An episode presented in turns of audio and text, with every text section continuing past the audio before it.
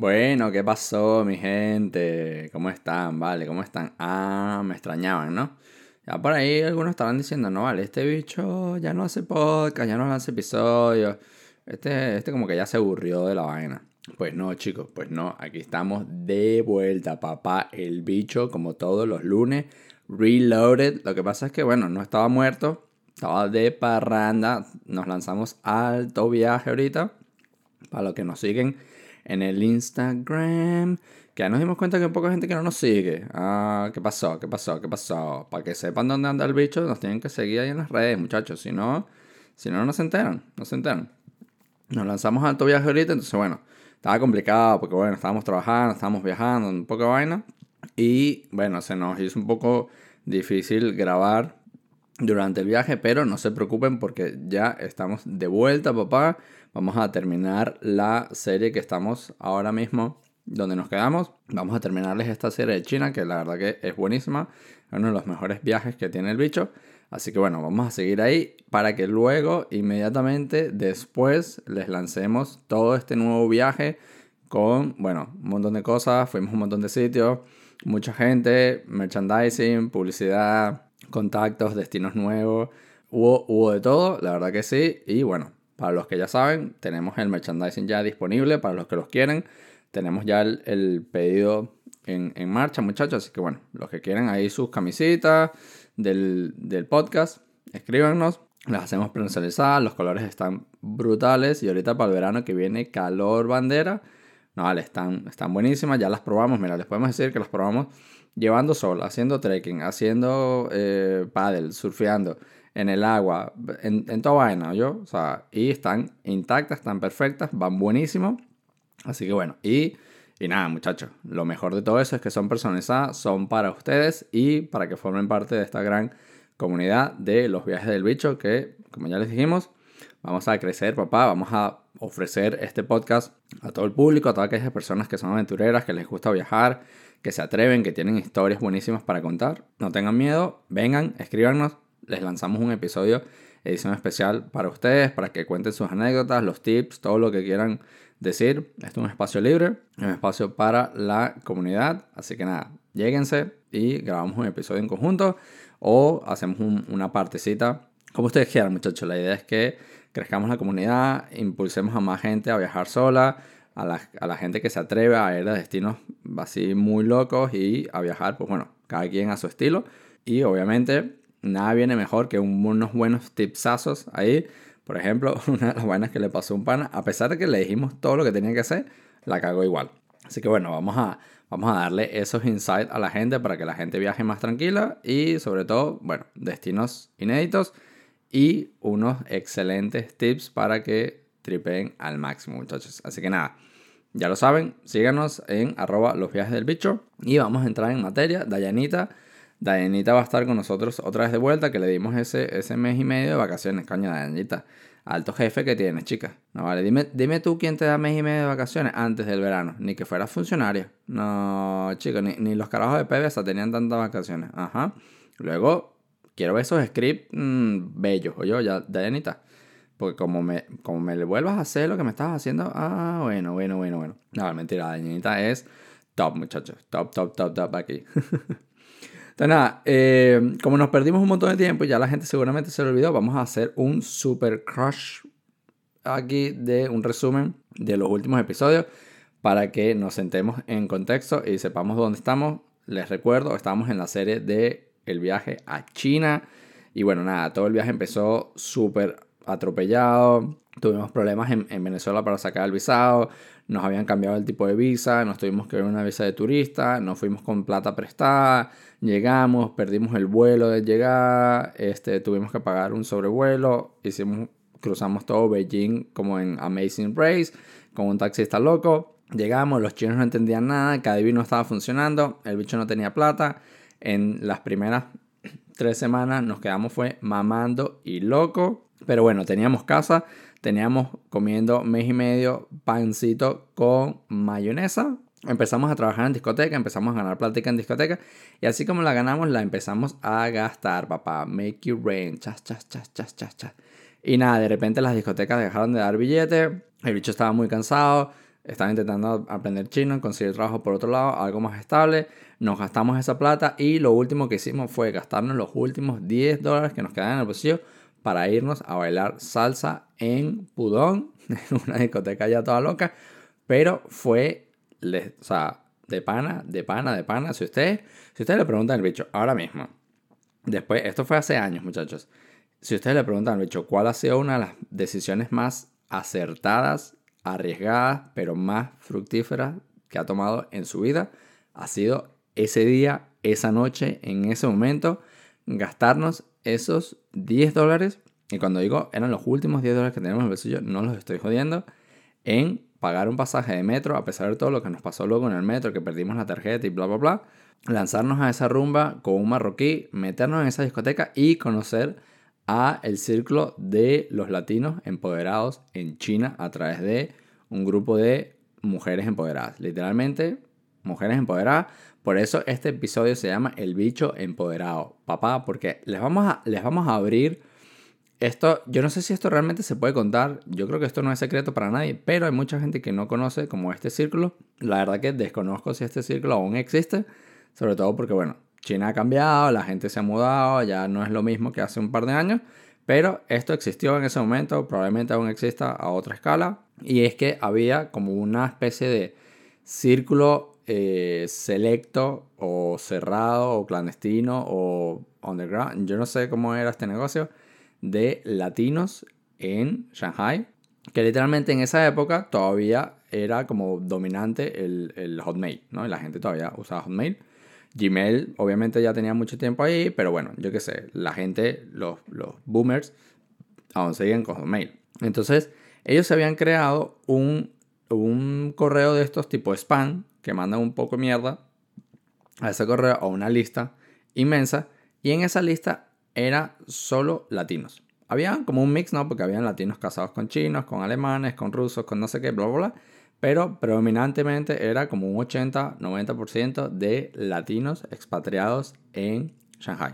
Entonces ustedes dirán, bueno, ¿qué pasa? Que uno está acostumbrado que cuando uno habla de, de expat, ¿no? Eh, es el típico que, bueno, que se fue con una muy buena posición, no sé qué tal, y luego eh, está la gente que emigra así un poco a lo loco. Bueno, esto era la primera, ¿no? Eran gente expatriada, con trabajo, con muy buenos puestos, porque los que nunca han ido a China o no se han enterado cómo funciona China y por qué China se volvió la potencia mundial que se volvió, esto ha sido todo culpa de los eh, de, todo el resto del mundo que les dio absolutamente demasiado poder porque China funcionaba de esta manera venía empresa X no una empresa grande eh, y decía, bueno, nos vamos a ir a China porque ahí nos sale más barato, podemos contratar 50.000 empleados al precio que nos cuestan 100 en otro país. Y venían y decían, mira, yo voy a montar aquí una fábrica de, no sé, de zapatos para producir 100.000 zapatos, ¿no? Y venía el gobierno de China y te decía, bueno, si va, plomo, tú vas a montar tu fábrica y estas son las dos condiciones. La primera condición es que la plantilla, la mayoría de la plantilla tiene que ser china. Me da igual, tú traes de tus directivos, tú bueno, no sé qué, pero los trabajadores chinos, plomo. Y era lo que la gente quería porque era la mano de obra barata. Entonces, y luego te decían, bueno, pero no vas a producir 100.000 zapatos, tienes que producir un millón de zapatos. ¿Por qué? Bueno, papi, porque esto es China, aquí hay un montón de gente y con 100.000 no cubres ni siquiera la demanda local. Obviamente la gente lo que quería era fabricar en China y exportar, porque pagabas a precio de gallina flaca y lo vendías luego en otro país a 10 veces más y por eso es que, bueno, todas esas empresas grandes ahora ganan millones y millones, pero al mismo tiempo China se aprovechó de todo eso para, primero, eh, aprender a hacer zapatos, cerámica, muebles, chips, de, toda verga, o sea, no hay nada que no hayan aprendido estos chinos, a, a copiar de cierta manera toda esa calidad eh, extranjera y sobre todo a meterle una mentalidad capitalista socialistoide y toda loca, salvaje, para eh, replicar los mismos procesos 10 veces más barato, 10 veces más rápido y al mismo tiempo ganar dinero en el proceso. Era una, era una salvajada. O sea, si ustedes querían aprender de business, de economía, de finanzas, de cómo negociar y cómo apretar a lo loco, hermano, usted se tenía que haber ido a China en los últimos años y aprender a negociar nivel bestia. O sea, eso era nivel leyenda de pana. Entonces, ¿Qué pasaba? Que venían estas fábricas gigantes y decían, no, pero es que a mí no me da para hacer un millón de zapatos, yo puedo hacer 100 mil, porque es la capacidad que tengo. Y China le preguntaba, bueno, pero tú que necesitas más terrenos, más gente, más plata. Aquí tienes, aquí tienes tierras, aquí tienes trabajadores, aquí tienes préstamos. Entonces, claro, la gente decía, bueno, si con 100 mil me daba las cuentas, con un millón, obviamente me dar más las cuentas.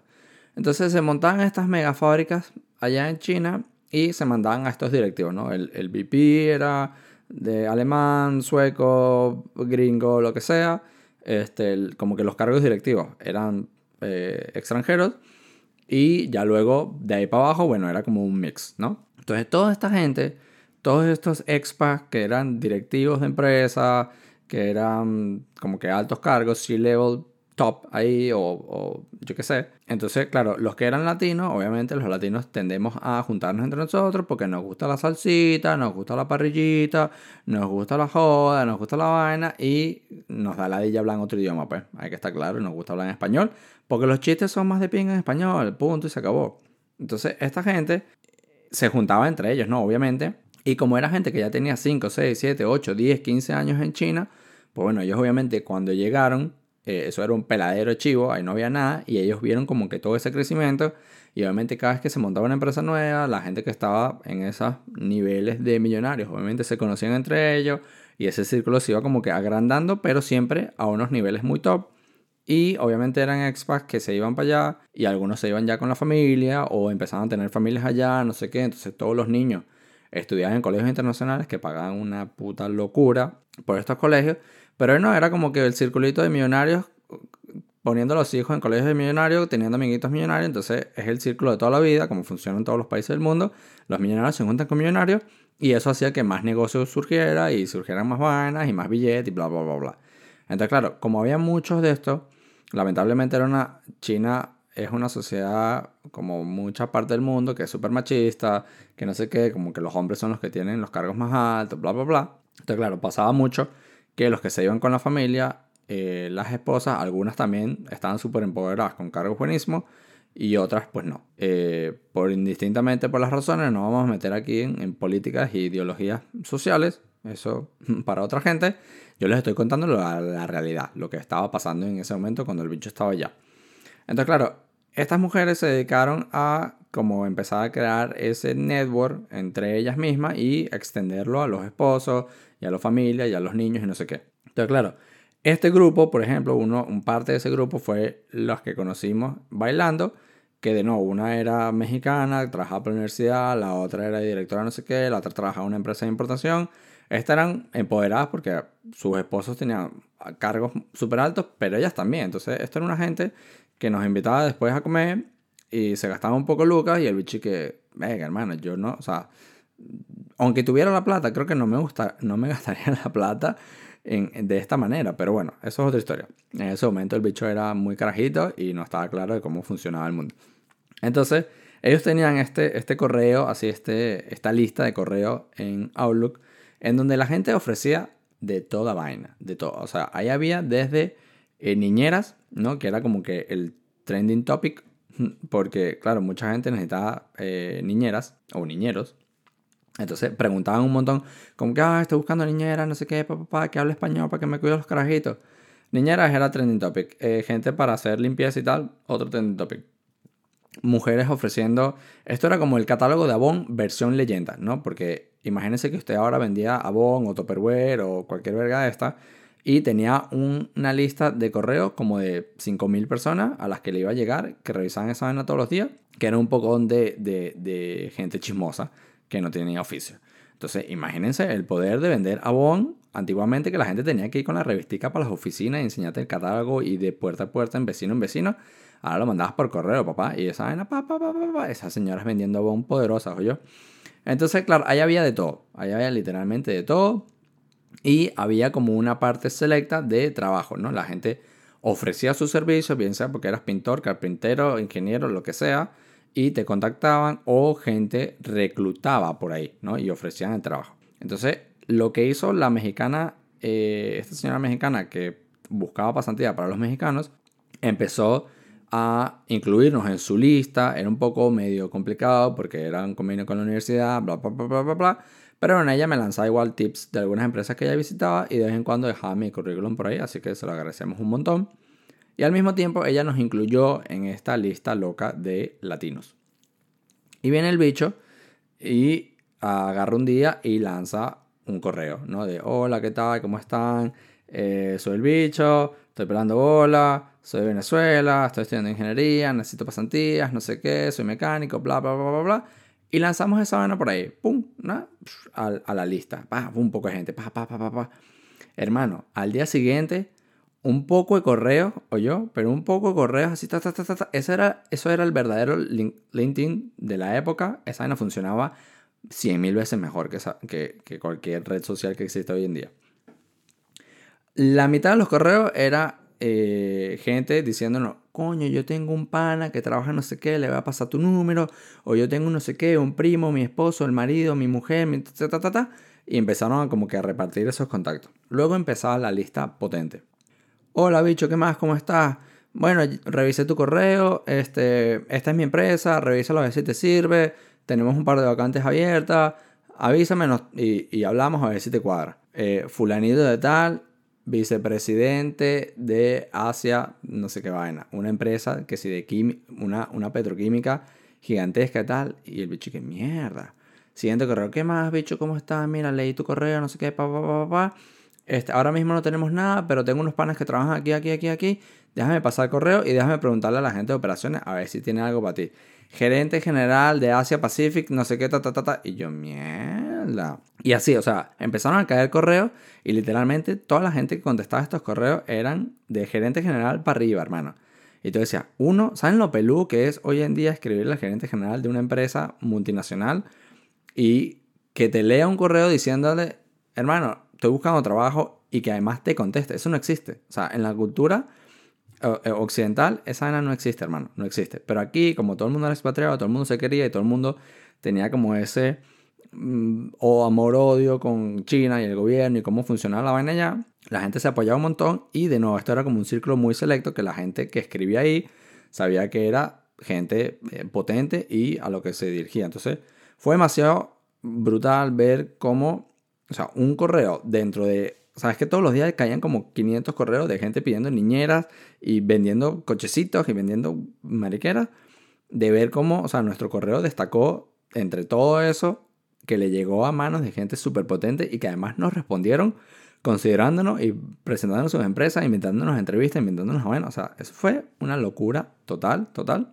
Hubo gente que nos ofreció ya trabajo de uno y que mira, hermano, yo estoy, no sé si te sirve para las pasantías, pero yo estoy montando unas estructuras para unos conciertos en no sé dónde, si te quieres llegar, llégate, tal, yo te doy trabajo, pim, pum, pam. Y dijimos, bueno, lo peor que puede pasar es que no consigamos unas pasantías que la universidad nos acepte y tengamos que aceptar cualquier trabajo, ganar plata, perdemos este, este semestre, nos regresamos, luqueados, y bueno, vemos qué, qué, hacemos. Y ahí seguimos, ¿no? Eso, eso siguió ahí, empezaron a caer más correos, más correos, pam, pam, pam, pam, y de repente viene un correo de, eh, eh, vamos a decir, la, ella era de, em, ella era española, si no mal recuerdo, era catalana, esta es otra catalana. y nos dice, ¿qué más, bicho? ¿Cómo estás? Mira, eh, le voy a pasar tu correo, tu contacto a mi esposo. Fin del correo. Ahí no decía más nada. Luego, en, mi correo eh, de Gmail, ¿no? que era el que yo tenía en, el currículo, me llega un correo a los días. Me dice, hola bicho, ¿cómo estás? Buenos días. Soy fulanito de tal. Em, ¿Te interesaría venir a tomarte un café conmigo mañana a las 10 y media? Tengo un proyecto que te puede interesar saludos cordiales, fulanito de tal, pin, fin del correo. El bicho ve la vaina y dice, verga, qué, lo, qué, loco, ¿no? O sea, alguien nos está invitando a un café para un proyecto, no nos da detalles de absolutamente nada, no dice nada, eh, y este debe ser, y claro, nos había puesto, soy el esposo de fulanita de tal. Y ya, bueno, como que sí le pasó el contacto. Vamos a ver, qué, vamos a ver cómo es este negocio. Claro, nos metemos en la empresa, ¿no? Porque todo el mundo ponía el, membrete de la empresa en, en el correo. Nos metemos y la empresa hacía muebles, ¿no? Hacía sillas, mesas, mariquera. Y el bicho dice, hermano, pero todo bien, sí, yo, yo sé que tienes diseñadores industriales y seguramente podría diseñar unos muebles, una cosa, pero bueno, yo no sé si la universidad me va a aceptar que mis pasantías sean diseñando sillas. Em, y segundo, mm, no voy tan pendiente de, de, hacer mis pasantías diseñando sillas. No es por nada, para aquellos que diseñan sillas, hay que reconocer, mira, ahora que uno pasa un montón de horas sentado en una computadora, gracias, hermano, para esa gente que diseña sillas, hermano, bien, bien, de pana, de pana gástense esos reales en una buena silla, porque si no el dolor de espalda es otro peor. Pero bueno, indistintamente, uno era, uno era más chamo, uno no quería pasarse las pasantías diseñando chi, eh, chillas, sillas, volvió a Venezuela y decía, no, hermano, ¿qué hiciste en China? No, bueno, diseñé unas sillas ahí, todas, todas tú sabes, todas qué tal. Entonces, como que no, pues. Eh, pero todas estas nos quedó como, como la espinita, ¿no? Ese correo de, bueno, un café. Y yo, bueno, ¿qué tan mal nos puede ir un café? Y volvíamos al tema, no teníamos plata, no podíamos estar yendo a tomar café por ahí, aunque fuese gratis. Entonces lo dejamos pasar como un día, luego al día siguiente dijimos, bueno, no tenemos nada que perder, vamos a decirle al pana que nos tomamos el café. En paralelo, en el correo este del Outlook seguía viniendo más ofertas y el bicho empezó a cuadrar entrevistas, empezó a cuadrar vaina. Los chinitos con los que habíamos hecho el curso finalmente nos habían conseguido una entrevista para la gente que hacía los trolleys de los aviones, para los que no saben lo que es un trolley, es el carrito donde va la comida. Fuimos a la entrevista con unos chinos al lado, o sea, al fondo, al final, allá, o sea, eso era línea 25, burro, carro, jeep, lejísimo esa mierda. Pasé una entrevista con una gente que hacía trolleys, que dijimos, bueno, la parte de los trolleys no nos interesa tanto, pero aprendí un poquito de aviones y tal, pues está interesante. Pero claro, fue una entrevista que nadie hablaba inglés, todo era en chino no nos entendimos y luego los carajos, los del curso, se arrecharon con el bicho porque el bicho no les contestó que si quería el trabajo o no. Y yo, hermano, ¿cómo voy a aceptar un trabajo con el que no puedo ni, ni pedir agua en la oficina?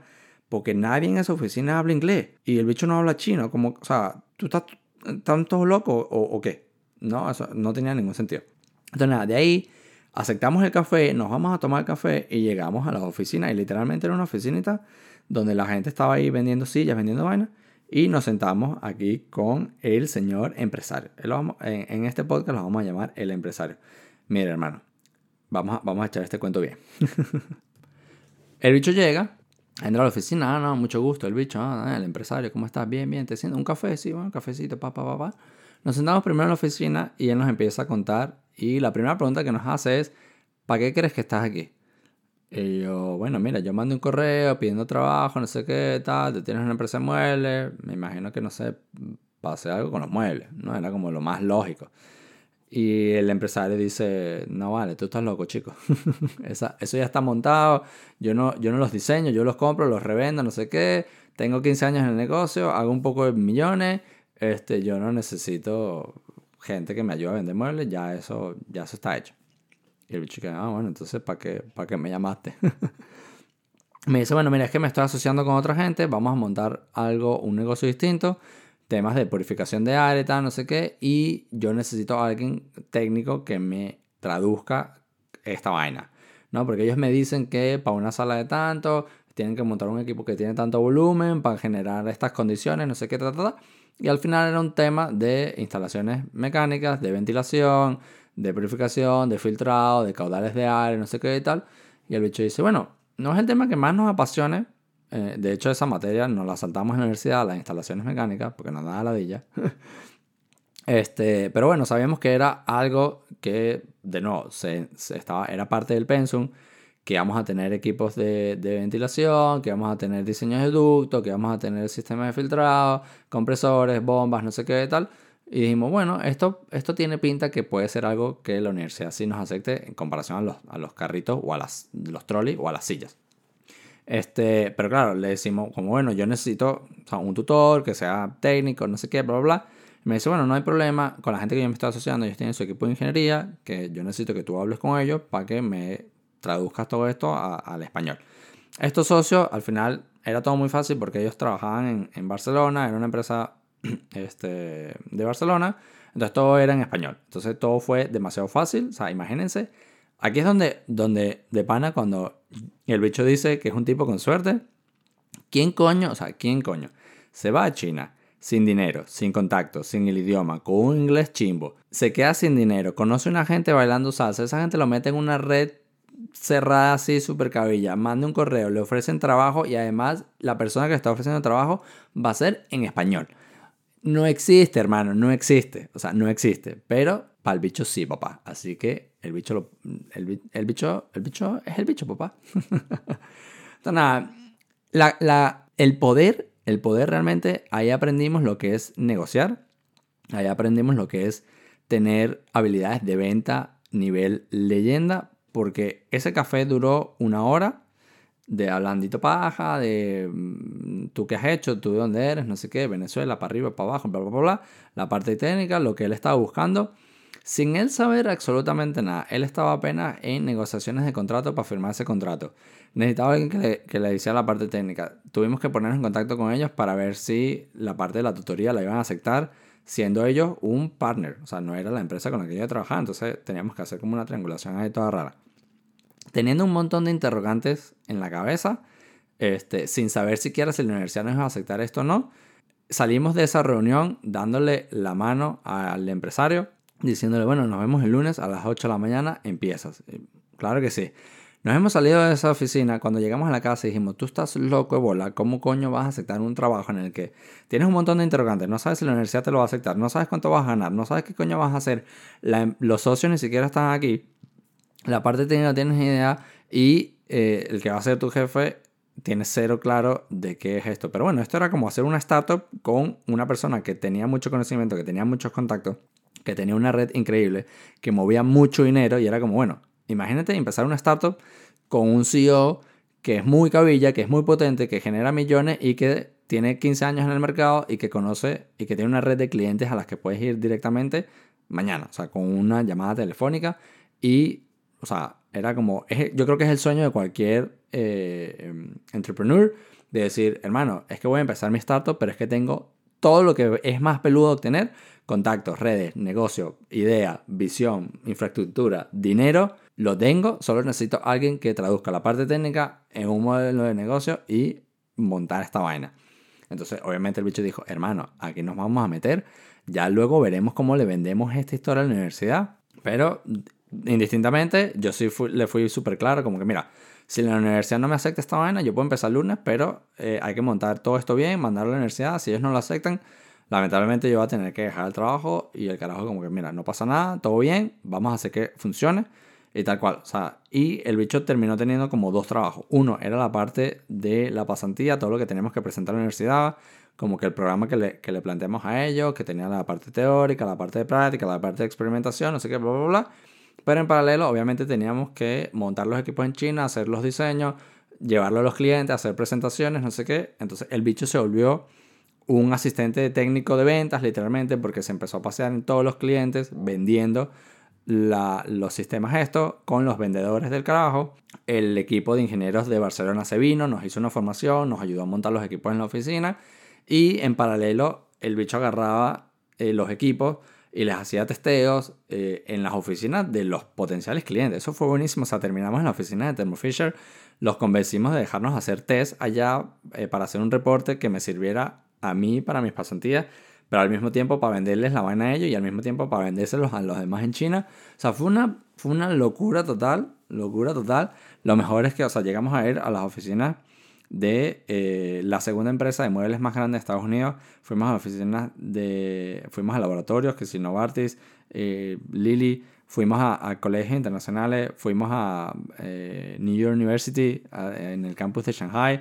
Fuimos este, a una gente que vendía cuadros de Dalí. O sea, fuimos. O sea, no tienen idea, no tienen idea. O sea, la cantidad de gente. Conocimos un chino supermillonario que se estaba construyendo su propia ciudad Conocimos a otro que vendía diamantes y andaba con una bolsa de diamantes en el bolsillo. O sea, era, era otro nivel. Cuando ustedes creen que allá afuera hay gente que es muy millonaria y se mueve en otro ciclo, hermano, es totalmente cierto. Era una locura. O sea, el bicho, literalmente, esto era como que su primer trabajo corporativo, ¿no? El bicho había trabajado en, en campamentos y montando colchones y haciendo carrito perro y vainas de estas. Pero esto era como que su primer trabajo corporativo serio. Y estábamos como en un, en un estrato tan, tan, tan demente. Era muy, muy loco. O sea, fueron unos meses muy locos, muy divertidos. O sea, la pasamos genial. Eh, cosas que nos llevamos de esto, obviamente aprendimos un montón de negocios, de, de vender, de cómo darle la vuelta a la vaina. Eh, obviamente un montón de parte técnica, eh, cómo socializar con la gente, cómo, o sea, el nivel de, de negocios de, de China era una locura el nivel de plata que se mueve, o sea, era ridículo, o sea, era ridículo ir a las discotecas y, ver a la gente llegando en, Lambos y en Ferraris y, vainas. O sea, era muy loco, era muy, muy loco. Y de nuevo, o sea, ir a cenar con, con empresarios y que la cena, o sea, un, un, filete de carne costara 100 dólares y éramos, no sé, 6, 7. O sea, una, una cena que fácilmente eran 10 mil dólares y lo que estábamos comiendo era un chuletón que aquí me vale 40 dólares, pues. O sea, era, era, era muy ridículo, muy, muy ridículo. Pero bueno, aprendimos un montón, o sea, no tienen idea todo lo que a nivel profesional, el bicho siempre lo dice, o sea, el bicho que se fue a China y el bicho que volvió son dos personas completamente diferentes, o sea, en cuanto a visión, ambiciones, de todo. O sea, China realmente nos cambió la vida, cosas que nos llevamos de allá. La primera es que, hermano, nunca acepten un sueldo de mierda. O sea, y esto es para todas aquellas personas que viven en otros países o viven en, en España o lo que sea. El bicho en ese momento, como pasante, eh, sin saber absolutamente nada, estaba ganando 1.500 dólares al cambio. 1.500 dólares. ¿Ustedes saben cuántas personas trabajan en España por menos de ese dinero con 2, 3, 4, 5, 6, 7, 10 años de experiencia y tienen suelditos de 1.200, 1.500 y les estoy hablando que esto fue hace 7 años. O sea, el bicho termina sus pasantías, se regresa a Venezuela, luqueado, o sea, literalmente el bicho se volvió empoderado, el bicho pasó de estar mamando y loco a tener a estar ganando 1.500 dólares como pasante, a empezar a, ahorrar un montón de dinero, porque luego el costo de vida en China era que si 200 dólares mensual. El bicho volvió con un poco locas a Venezuela, se lanzó el último trimestre a lo loco, que luego tuvo que hacer un montón de trampas para que le aceptaran la pasantía. Este, pero llegó lo que ahí hicimos, lo que hacía el último trimestre era rumbear todos los días, casi clava. El bicho nunca clavó nada y ese último trimestre casi clava tres materias porque lo único que hizo fue rumbear y gastarse esas lucas. Pero con esas lucas tuvimos suficiente dinero para comprarnos el pasaje, irnos de Venezuela, este, empezar nuestra vida en otro lado. Las vueltas que da la vida terminamos consiguiendo un trabajo a los tres meses que nos fuimos eh, de Venezuela en Barcelona, en el pueblo donde el, nuestro tutor de China vivía, así que nos volvimos a reencontrar con él, eso fue fantástico. Este, o sea, fue una locura y literalmente cuando el bicho llega a, España y le ofrece un sueldo, el primer sueldo que nos habían ofrecido era que sí, 1200 y yo le dije, tú, estás, o sea, tú te volviste loco, hermano. O sea, yo vengo de ganar 1500 como pasante, yo ni de vaina te voy a aceptar un sueldo de 1200, gracias a Dios tuvimos un sueldo mucho más alto en el trabajo que aceptamos y nos ha ido genial. Así que bueno, todas aquellas personas que están ganando una mierda, este, dejen esos trabajos porque están, o sea, les están pagando una mierda. Pero bueno, eso es, otro, esa es, otra, esa es otra discusión. Este, algo súper relevante de todo esto, y aquí nos estamos saltando como 10 años en, en, el tiempo, eh, en ese momento el empresario nos ofreció volver a China y hacernos cargo de esa división. Él nos dijo como que, mira, regrésate eh, yo te dejo esta vaina, la hacemos crecer y porque hay un montón de cosas todavía para hacer y, o sea, nos ofreció de todo, o sea, pasajes para volver a Venezuela, para ver a la familia, un sueldo mucho más alto, este, de todo, o sea, condiciones expat en China en ese momento, no como un VP gerente general, pero lo suficientemente cabilla como para decir, mira, me puedo ir para allá, puedo ahorrar un poco Luca, voy a tener una posición súper buena en una empresa que está empezando, que tiene demasiado potencial y que va, y que va a ir para adelante. Este, pero bueno, detalles más, detalles menos, el bicho rechaza esa oferta. Hoy por hoy, el año pasado, este, nos encontramos otra vez con el empresario en Madrid, nos tomamos un, otro café. este, y bueno, pasaron un montón de cosas, la empresa subió, bajó, tal, él le dio la vuelta y este, se consiguió un nuevo David, eh, que sí se quedó con él, que tiene como 5 años con él en, en, la vuelta que le dio el cambio del producto totalmente y hoy por hoy, o sea, no tienen idea, no tienen idea la cantidad de sitios en donde está instalando ese producto, la cantidad de millones que está facturando con ese producto. Y el bicho, o sea, por un lado, está súper contento porque sabe que fue algo que inició en ese momento y, y, él había visto como toda esa proyección y toda esa visión, pero éramos muy pequeños y muy pendejos como para verlo.